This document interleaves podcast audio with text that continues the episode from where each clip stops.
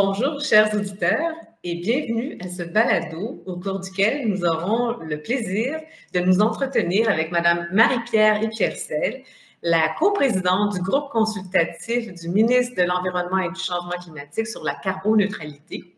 Nous avons déjà eu l'occasion d'inviter Madame Epiercel et aujourd'hui, elle nous accorde ce plaisir et cette faveur de récidiver sur un autre sujet, bien sûr relié au changement climatique, par contre. Donc, bonjour, Madame Pierciel.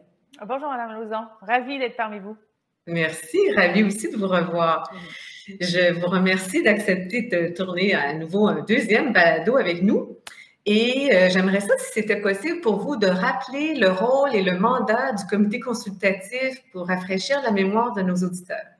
En fait, le groupe consultatif pour la carboneutralité a été mis euh, sur pied en vertu de la loi canadienne sur la responsabilité en matière de carboneutralité. Donc, c'est un groupe qui est permanent et qui fournira des conseils jusqu'en 2050.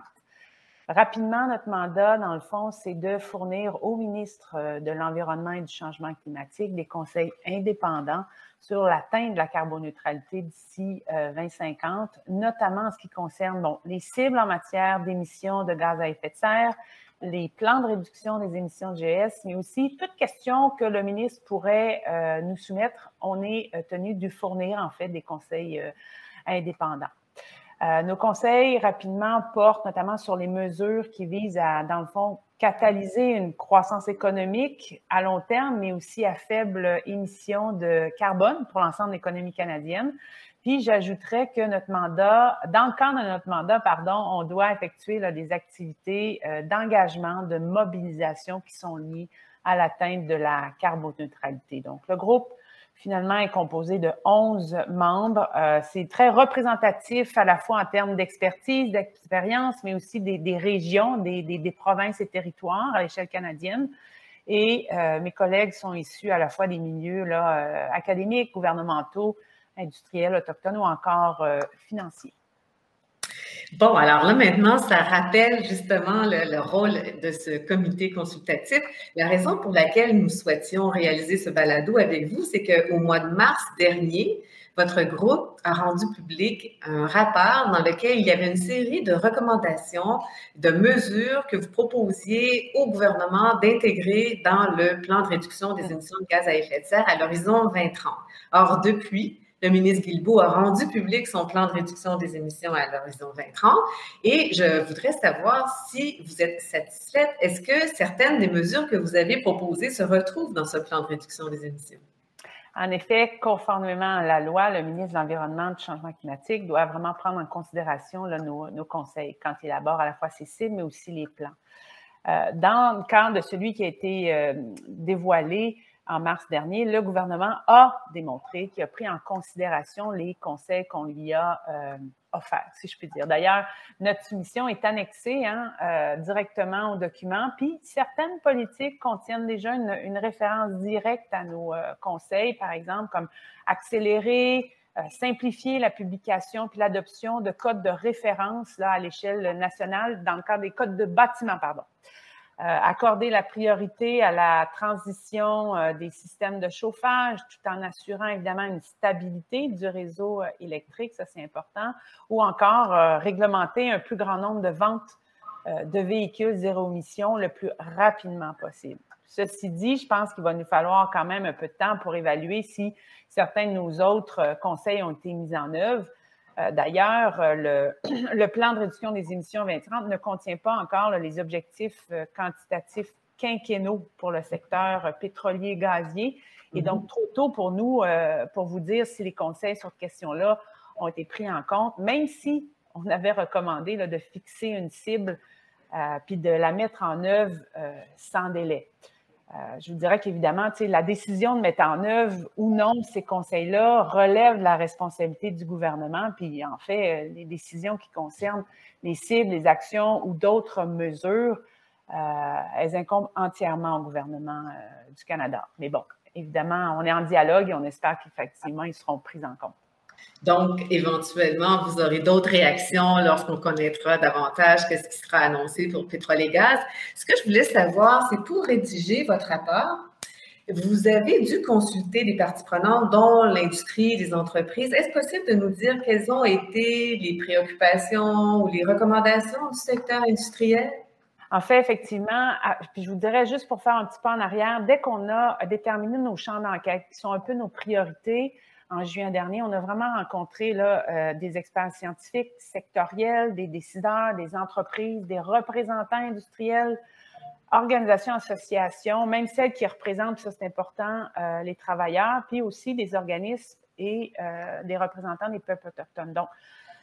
On a fait une large consultation. Les gens ont été très généreux, ça c'est apprécié. Puis de nos consultations, on a vraiment, en fait, on a constaté qu'il existait vraiment un consensus qui était clair en appui à la transition vers la carboneutralité. Tu sais, ce qui ressort aussi, c'est que le Canada a la responsabilité d'éviter le pire euh, des répercussions de la crise climatique. Et puis, c'est pas juste une question de politique environnementale ou gouvernementale. Les tendances économiques, politiques, qu'elles soient euh, domestiques, je dirais internes ou internationales, pointent vers la carboneutralité. Donc, ça, il y a eu un consensus, c'était très intéressant. Je voudrais aussi que on, a aussi entendu le fait que c'était nécessaire d'améliorer la communication, dans le fond, avec le public pour faciliter mm-hmm. une meilleure compréhension des, des, avantages, mais aussi éventuellement des, des compromis qui devront être faits. Ça, c'est important. Euh, je vous dirais aussi que euh, les intervenants s'entendent aussi sur la nécessité de transformer en profondeur le secteur pétrolier gazier, même s'il n'y a pas encore euh, de consensus sur la manière d'y arriver. Chose certaine, même si on ne peut pas présenter en détail chacune des solutions qui ont été proposées ou encore approuver chacune des idées, ce qui ressort, c'est que le sentiment euh, les solutions, les défis relevés grâce euh, à l'engagement vont continuer de façonner euh, notre travail. D'ailleurs, pour vos auditeurs qui souhaitent voir qui on a consulté et qui a participé aux consultations, là, ça se trouve dans le rapport synthèse des résultats de consultation qui est joint à notre proposition. Puis si on revenait sur le secteur gazier et pétrolier, dans votre rapport, vous avez quand même mis l'accent, je crois, sur ce secteur. Je me demandais, est-ce que c'est possible de nous dire quels sont les défis pour ce secteur? Comment pensez-vous qu'il sera possible d'atteindre la carboneutralité éventuellement pour ce secteur? C'est clair que euh, l'un des plus grands défis la réduction des émissions pour le secteur, c'est la plus grande source d'émissions au Canada. Ça représente 26% c'est important. Donc, les émissions ont augmenté quand même de façon constante euh, au cours des 30 dernières années et le secteur doit vraiment contribuer de manière significative, mais aussi équitable à l'atteinte des objectifs de zéro émission euh, au Canada. Un autre défi, puis moi, je n'étais pas une, experte dans le secteur, c'est la nature même du secteur. Je veux dire, le secteur pétrolier gazier est complexe, ce qui fait en sorte que la, la fixation d'un plafond et des objectifs euh, nécessite une application assez minutieuse à toutes les étapes de la production, y compris l'extraction, le transport, le raffinage mais aussi il faut euh, prendre en compte la capacité des entreprises à se conformer au règlement et qui n'ont pas toutes les mêmes ressources. Il y a des grandes, des moyennes, des petites, des très petites entreprises. Donc, on est vraiment d'avis que tout le monde doit faire des progrès, mais ça ne nous empêche pas de recommander que euh, tout plafond ou encore objectif appliqué au secteur pétrolier gazier euh, tienne compte de sa diversité et de la complexité du secteur. je pense qu'il faut aussi dire que on sait que la réduction des émissions va supposer des changements dans le secteur pétrolier gazier, ce qui pourrait avoir des répercussions évidemment dans certaines régions. Et quand on a conseillé euh, le gouvernement fédéral sur l'établissement des cibles, bien, on a souligné l'importance surtout de donner la priorité aux personnes, aux collectivités, en établissant évidemment des mesures qui permettraient de répondre aux besoins des travailleurs, des collectivités qui sont touchées par ça. Ça, c'est très important. Euh, en même temps, je pense que l'évolution euh, du euh, secteur devrait offrir plusieurs possibilités ou occasions de se, positionner pour la réussite économique. Je veux dire, une politique industrielle bien conçue peut donner une orientation, une orientation pardon, qui est très claire aux collectivités qui dépendent de l'énergie et aussi, comment dire, qui permettent au Canada de tirer parti des possibilités associées à cette, cette transition-là. Euh, dernier point aussi, je pense qu'il est important, puis je pense que vous le savez et vos membres aussi, il a été prouvé souvent que les objectifs réglementaires vont stimuler l'innovation. Mm-hmm. Et ça peut conduire à un niveau de, de leadership et d'investissement qui se produirait peut-être pas autrement. Alors, je pense qu'il y a un besoin, par exemple, crucial de carburant, de carburant pardon, à émissions nulles, puis la réduction des émissions de métal du secteur, pétrolier et gazier va créer des affaires, des occasions d'affaires, pardon, euh, à l'échelle internationale aussi pour l'innovation puis la technologie qui sera euh, développée d'ici. C'est là que l'être humain pourra apporter beaucoup avec sa capacité d'innovation et de rebondissement. Je voulais attirer votre attention sur la cinquième proposition de votre rapport.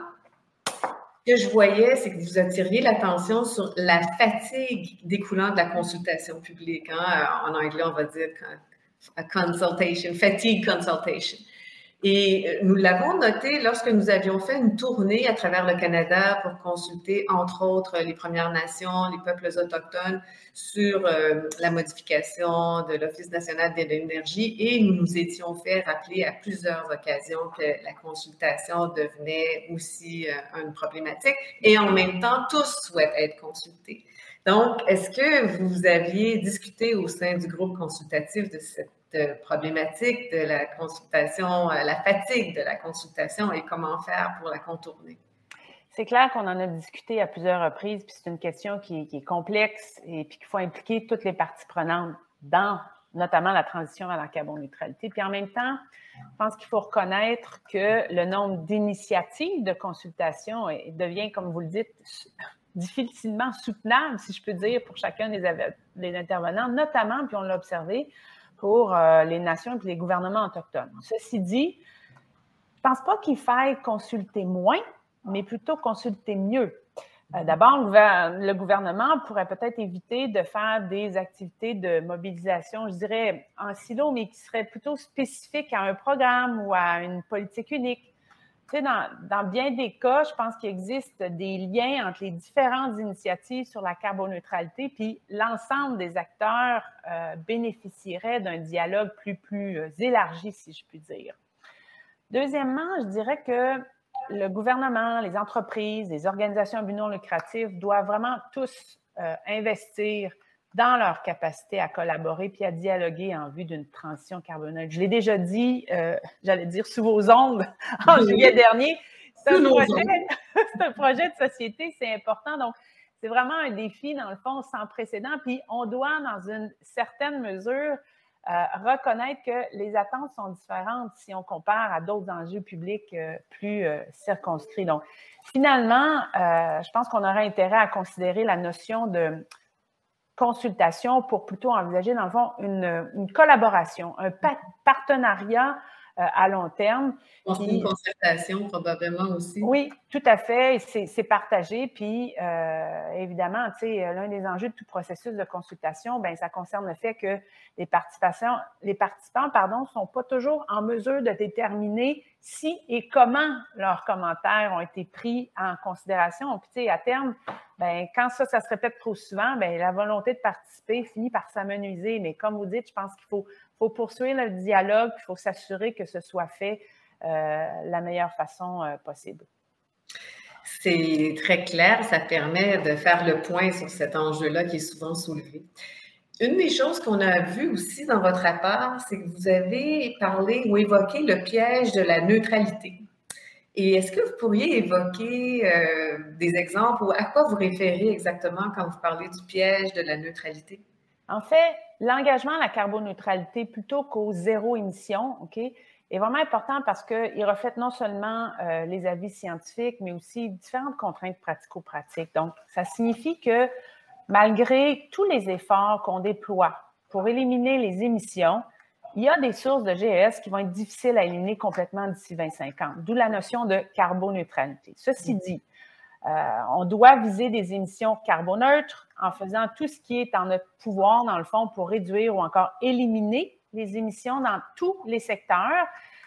Euh, puis par, exemple, si chacun secteur prévoit atteindre la carboneutralité en achetant des crédits compensatoires qui proviennent d'autres secteurs, bien, l'atteindre la carboneutralité ne sera probablement pas possible à l'échelle de l'ensemble de l'économie canadienne. Même si en théorie, ces différentes composantes ont un plan de compensation des émissions. Donc, le rôle approprié pour l'élimination et la compensation doit être vraiment bien défini, puis surtout doit viser à équilibrer euh, les émissions qui proviennent de sources pour lesquelles on n'a pas encore de solution pour éliminer leurs émissions. Puis, tu sais, je pense par exemple à certaines activités euh, agricoles ou industrielles comme la production de ciment, par exemple, à grande échelle.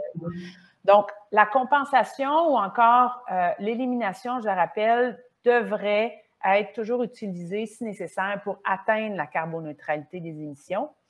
Puis la notion, dans le fond, de neutralité, dans ce mot-là, doit pas surtout devenir une excuse pour permettre la poursuite des émissions, leur augmentation ou encore le ralentissement du déploiement de certaines mesures. Il ne faut surtout pas perdre de vue, et ça, on l'a très bien dit, que les trajectoires les plus probables, ben, elles ne prévoient pas d'augmentation continue des émissions de GS. Alors ça, c'est un, point important.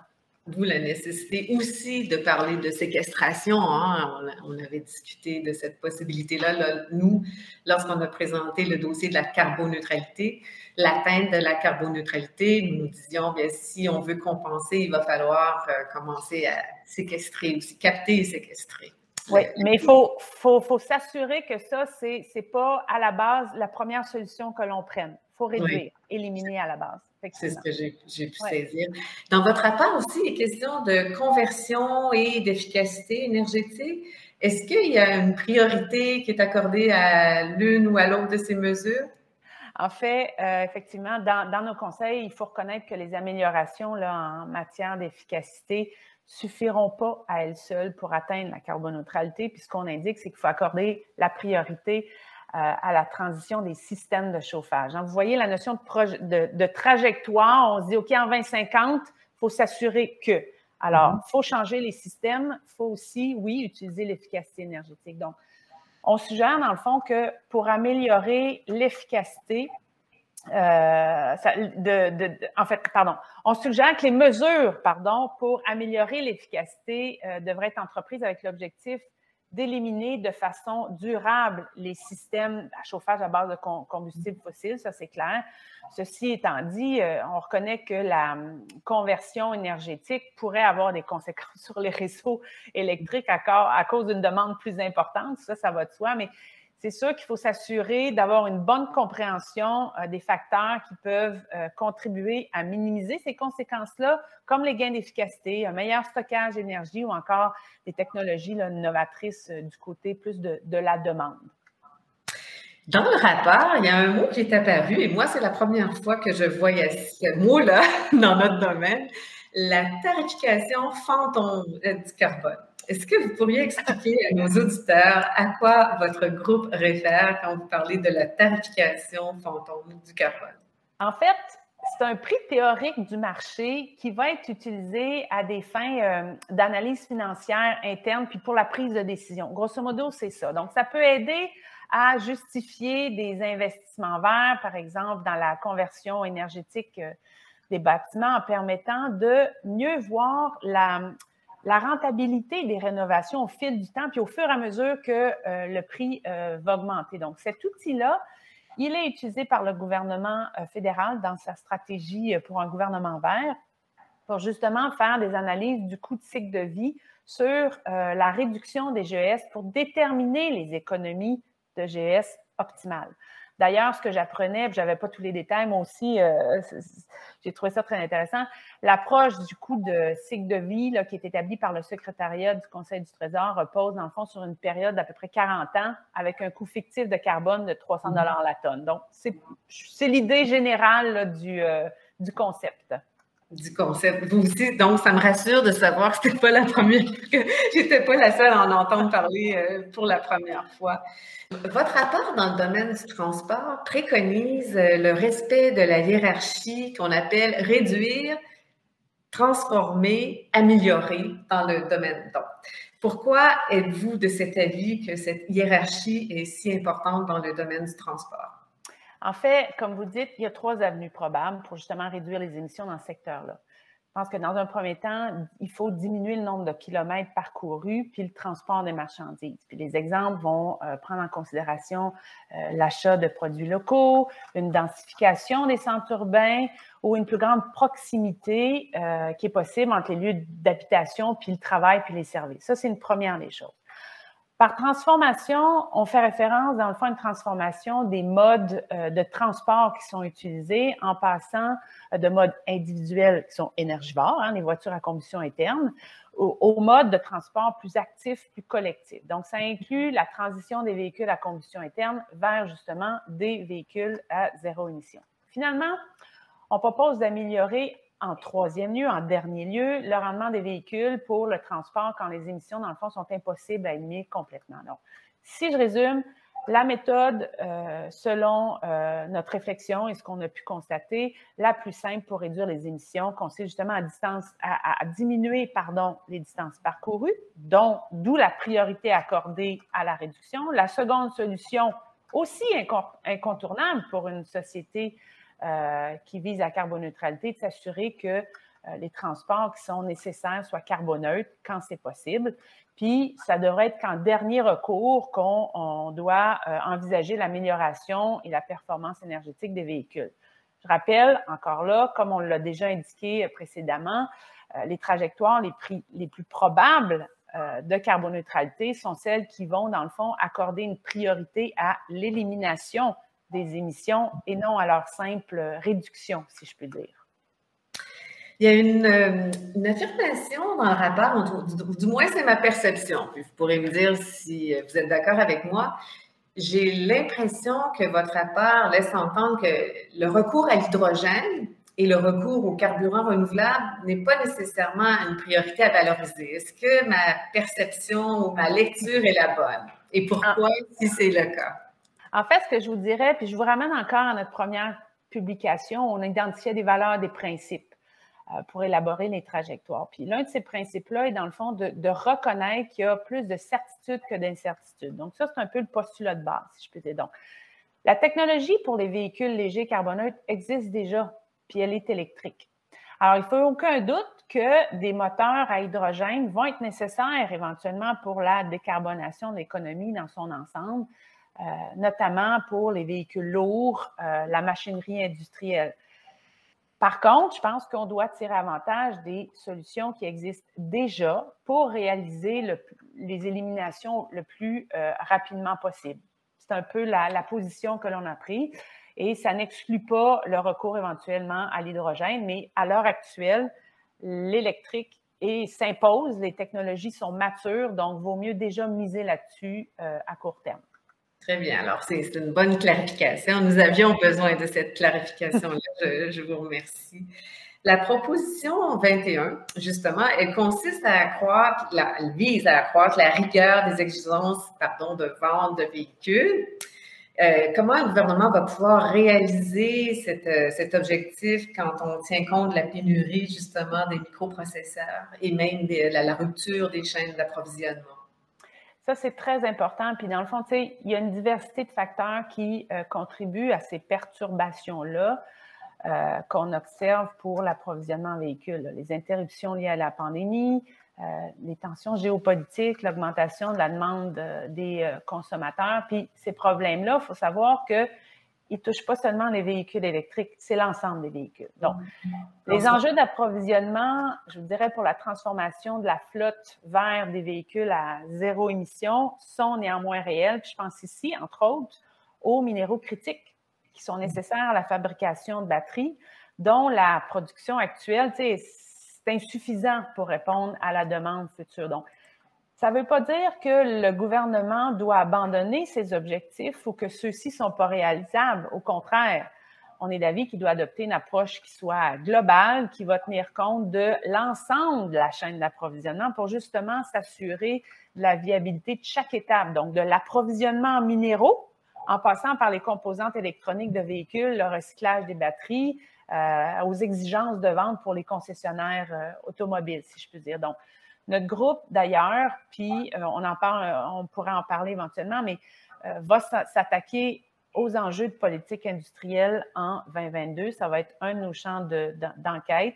puis ce que vous soulevez là est un parfait exemple de l'importance justement d'accorder une attention particulière aux chaînes de valeur et d'approvisionnement.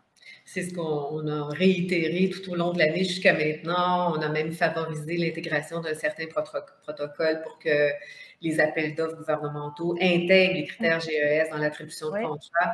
Donc, oui, parce qu'on s'aperçoit qu'on dépend beaucoup trop des intérêts, entre autres, chinois. Alors, il va falloir qu'on devienne plus autonome pour essayer de récupérer nos chaînes d'approvisionnement. La, prochaine question que j'avais pour vous concerne euh, la pertinence des incitatifs à l'achat de véhicules euh, électriques. Est-ce que vous croyez qu'ils doivent être maintenus? Parce que ça représente quand même un coût pour l'État et bien sûr pour nous, tous. En fait, effectivement, on a euh, recommandé de maintenir ces incitatifs-là, mais aussi d'ajouter l'admissibilité des véhicules électriques d'occasion. Euh, on a recommandé des, incitatifs ciblés pour aussi les ménages à faible revenu, puis les différents euh, véhicules stratégiques. Puis ici, je pense aux traversiers, euh, aux autobus urbains, scolaires, aux camions ardeurs, véhicules d'urgence, pour ne nommer que ceux-là. Donc, je pense que l'objectif, c'est clair que ça a un coût, mais l'objectif est d'accroître l'abordabilité jusqu'à ce que les prix deviennent, dans le fond, équivalents à ceux des véhicules munis d'un moteur à combustion interne. Donc, une fois que la parité sera atteinte, évidemment, la, raison d'être des incitatifs financiers va cesser d'exister, mais d'ici là, euh, les incitatifs pour les consommateurs puis les exigences de vente pour l'industrie peuvent très certainement coexister pour justement assurer que euh, l'ensemble du marché ait un, intérêt à adopter euh, ces véhicules à zéro émission. Et aussi, dans votre rapport, je lisais que vous souhaitiez une mise à jour de la norme sur les combustibles propres. Bon, c'est une norme que nous attendons d'un moment à l'autre. Le gouvernement nous avait annoncé qu'elle serait publiée, rendue publique ce printemps. Mais euh, est-ce que vous suggérez qu'elle soit revue sur une base régulière et peut-être euh, peut-être annuelle ou, euh, je ne sais pas, est-ce que vous avez eu cette discussion? En fait, on n'a pas eu la discussion sur à quelle fréquence doit-on la revoir. Ceci étant dit, on a effectivement recommandé d'accélérer la mise en œuvre puis la mise à jour mm-hmm. euh, pour qu'elle continue, dans le fond, d'encourager le développement technologique. Pourquoi? Bien, essentiellement pour suivre les meilleures pratiques mondiales en matière de réglementation qui touchent euh, les carburants. Donc, on pense qu'il est possible de s'assurer d'avoir une réglementation qui soit progressive tout en offrant une prévisibilité dont l'industrie a besoin pour justement se, conformer à ces exigences réglementaires-là. Puis, évidemment, une norme dépassée par la technologie va offrir peu d'avantages au point de vue de l'élimination des GES. Donc, elle doit plutôt être, à notre avis, à l'avant-garde pour stimuler le développement de solutions innovantes puis de nouvelles technologies. Oui, euh, vous avez raison par rapport à cette, euh, cette obligation de prévisibilité. Hein. L'industrie, c'est ce que nous demandons régulièrement. Le prochain plan de réduction des émissions du gouvernement fédéral devra être publié d'ici 2035. Est-ce que vous commencez déjà à songer à ce qu'il devrait comporter ou c'est beaucoup trop loin compte tenu de tout ce que vous avez à réaliser dans le cadre de votre mandat? je vous rappelle que notre groupe est quand même juste à sa deuxième année d'existence. Et euh, je, parle pour mes collègues, on est assez fiers de ce qu'on a accompli en si peu de temps avec euh, les valeurs, euh, les conseils qu'on a, qu'on a soumis pour le plan actuel. Je dirais que nos priorités pour les années à venir est vraiment de continuer à, à développer des conseils pertinents, crédibles, réalistes pour le ministre. Puis au cours de la prochaine année, on va se pencher sur euh, trois autres champs d'enquête, ben, il y en a un qu'on va pousser un peu plus, tout ce qui va toucher, par exemple, la, gouvernance carboneutre, euh, les décisions fédérales, leur mise en œuvre, les relations avec euh, les, les, provinces, territoires, par exemple. le deuxième champ va être, puis je l'ai évoqué précédemment, ce qui va toucher la, la, politique industrielle avec un objectif de carboneutralité. Puis finalement, le troisième sera vraiment la question des systèmes énergétiques carboneutres.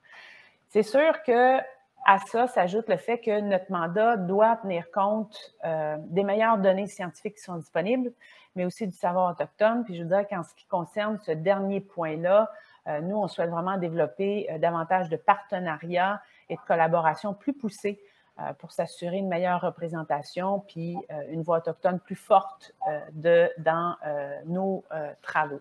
Donc, nos recommandations vont aussi, je vous dirais, être appuyées par des efforts de mobilisation accrus, hein, on en a parlé tantôt, pour justement solliciter l'avis des Canadiens, des experts sur ces champs-là, puis, euh, je vous dirais que effectivement, le gouvernement doit préparer un rapport d'étape hein, euh, pour la cible 2030 d'ici euh, décembre 2023 de mémoire. Et pour nous, c'est vraiment la prochaine grande étape qui va orienter nos travaux et nos recommandations. Pour ce qui est de votre politique industrielle, n'hésitez pas, hein, on sera toujours là pour vous aider le cas échéant. il me reste deux dernières questions. la première des deux, elle porte sur la complémentarité entre la tarification carbone puis les, autres mesures réglementaires. Est-ce que vous avez eu des discussions au sein du comité à ce sujet? C'est clair qu'il y a un certain nombre de règlements euh, fédéraux qui influencent le niveau euh, d'émissions de GS puis qui proviennent des activités industrielles comme l'extraction du pétrole, du gaz, on en a parlé tantôt. Donc, il s'agit par exemple de la norme sur euh, les carburants propres, euh, le règlement sur le méthane, puis la tarification du carbone. Donc, la manière dont ces règlements-là interagissent est assez complexe. Je vais essayer de rendre la chose un peu plus claire. Euh, ce que notre proposition suggère, dans le fond, c'est que, en ce qui concerne spécifiquement la tarification du carbone, des améliorations peuvent être possibles. la loi sur la tarification de la pollution qui est causée par les GES établit deux régimes de tarification qui sont euh, différents. Donc, il y a une redevance sur le carburant, puis il y a un système d'échange euh, réglementaire pour les grands émetteurs industriels qu'on appelle, dans le fond, le, système de tarification fondé sur euh, Voilà. Donc, la mesure dans laquelle la tarification de carbone peut jouer un rôle dans la réduction des émissions va dépendre euh, de la part du prix euh, pan-canadien sur le carbone, si je peux dire, qui va s'appliquer aux installations, par exemple, pétrolières, gazières. Puis l'exposition des établissements, des, euh, des installations au prix pan-canadien du carbone, elle, est déterminée par le système de tarification fondé sur le rendement puis des systèmes parallèles d'échanges provinciaux. En Alberta, il y en a un, le, TIR, je ne me souviens plus ce que veut dire l'acronyme, là, mais on, retrouve très bien euh, l'info. Donc, dans le fond, les grands émetteurs industriels comme le secteur pétrolier, gazier, ben, ils sont soumis au système de tarification fondé sur le rendement et non à la taxe sur le carburant. Puis ce système-là, c'est vraiment, je le répète, système d'échange pour d'échange réglementaire pardon, pour l'industrie qui est conçu, dans le fond, pour maintenir aussi la, la compétitivité des mm-hmm. entreprises puis prévenir les fuites de carbone. Donc, les paramètres de ce programme-là font que la taxe carbone réelle euh, sur l'industrie va varier fortement euh, d'une province à l'autre, mais aussi d'un sous-secteur à l'autre. Donc, je pense que d'essayer de combler les brèches réglementaires libérerait, si, si, je peux dire, dans le fond, le, le potentiel de la euh, tarification carbone. Puis je pense qu'il faut donner aussi un élan supplémentaire à, l'industrie pétrolière, gazière, pour qu'elle consacre en bout plus de ressources à des processus de production euh, plus propres, mais aussi euh, à la fabrication de produits à émissions de portée 3 plus faibles, plus nulles dans le fond, qui, au final, vont euh, être compatibles avec une, économie qui est axée sur la carboneutralité. Très clair.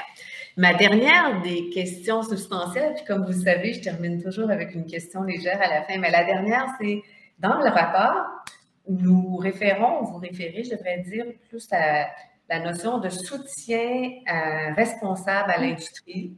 Est-ce que vous pouvez expliquer euh, ce que vous aviez à l'esprit? Parce que nos entreprises vont se demander qu'est-ce qu'on veut dire par le soutien responsable à l'industrie?